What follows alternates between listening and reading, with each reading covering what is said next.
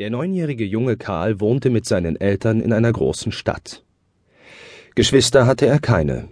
Das fehlte ihm manchmal. Aber mit ein paar Kindern aus der Schule war er befreundet. Sein Vater arbeitete als Maurer. Er konnte oft sehr streng, aber auch wieder freundlich sein.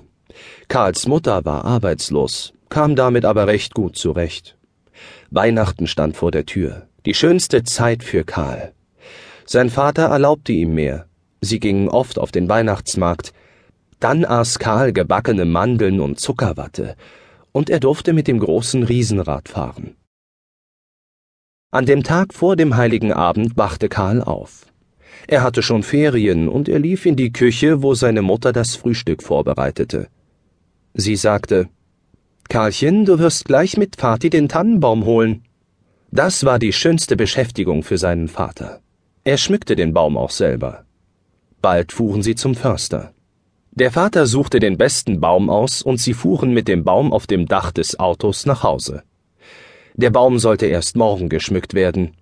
So lange lag er auf dem Hof hinter dem Haus. Wie jedes Kind spielte Karl gerne.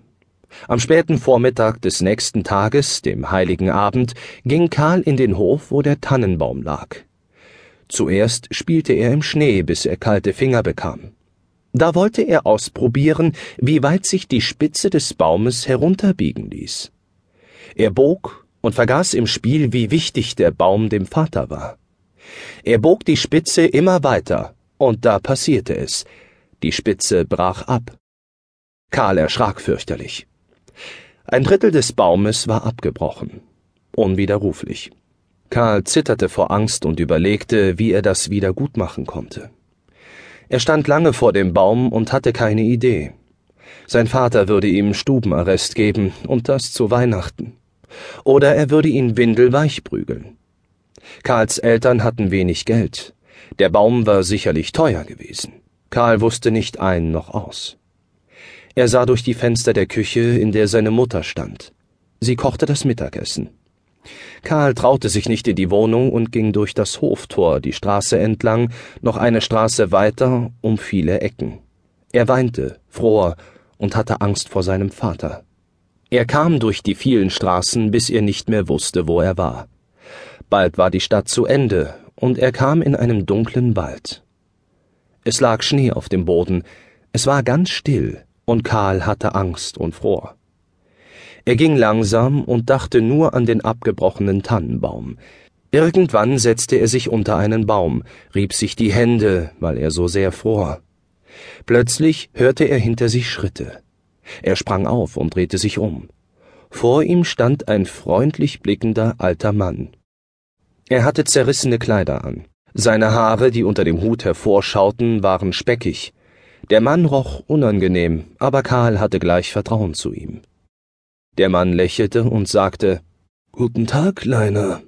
Was machst du hier bei dieser Kälte mitten im Wald? Karl war aufgeregt und antwortete Ich habe unseren Tannenbaum abgebrochen und bin vor Angst von zu Hause weggelaufen und weiß nicht mehr den Weg zurück. Kannst du mir helfen? Er sagte zu dem alten Mann gleich du und wusste nicht, warum er das tat. Er mochte den Mann auf Anhieb.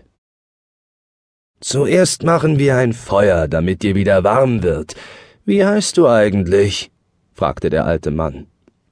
Karl heiße ich. Und du? fragte Karl. Ich heiße Paul, sagte er, indem er unter dem Schnee nach Holz suchte. Bald saßen sie dicht beieinander an einem kleinen Feuer. Karl war nicht mehr traurig, er mochte Paul. Sie schmiedeten einen Plan, wie er wieder nach Hause gehen konnte. Da sagte Paul Karl, du kennst doch die Weihnachtsgeschichte. In einer solchen Nacht wie heute wird niemand böse sein, auch nicht dein Vater. Er wird es überleben, den Abend ohne den Baum zu feiern, und wird dir verzeihen. Wenn du dich hier am Feuer aufgewärmt hast, bringe ich dich nach Hause.